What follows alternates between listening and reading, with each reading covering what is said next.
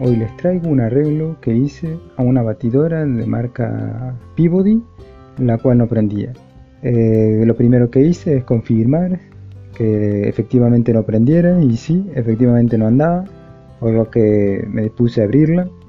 Luego de abrirla, eh, lo primero que pensé es que podía ser la placa controladora y al verificar me di cuenta que ningún componente estaba quemado verifiqué la corriente y efectivamente tenía corriente por lo que mm, eh, la descarté inmediatamente fui directamente a la parte del motor saqué la parte del motor y, y verifiqué el fusible térmico y efectivamente era el fusible térmico el problema el cual se había abierto seguramente por un sobrecalentamiento del equipo.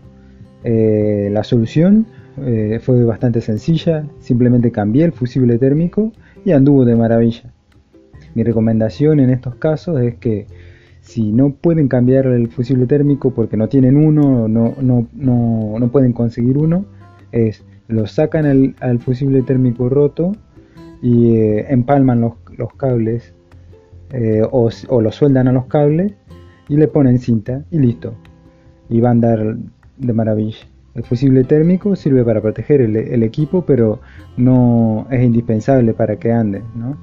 Eh, la batidora en este caso anduvo muy bien y el trabajo salió excelente y fue bastante sencillo.